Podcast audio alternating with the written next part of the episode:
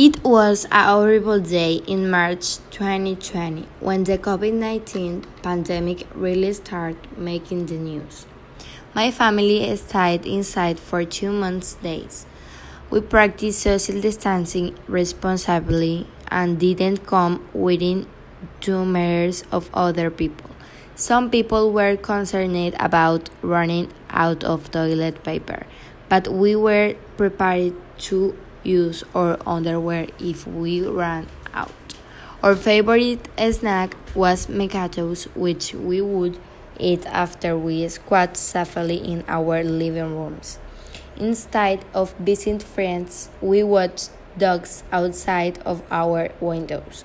We saw what Gigi Hadid, James Rodriguez, and Marcela Garcia were saying about the virus on social media but we were listening to health officials instead.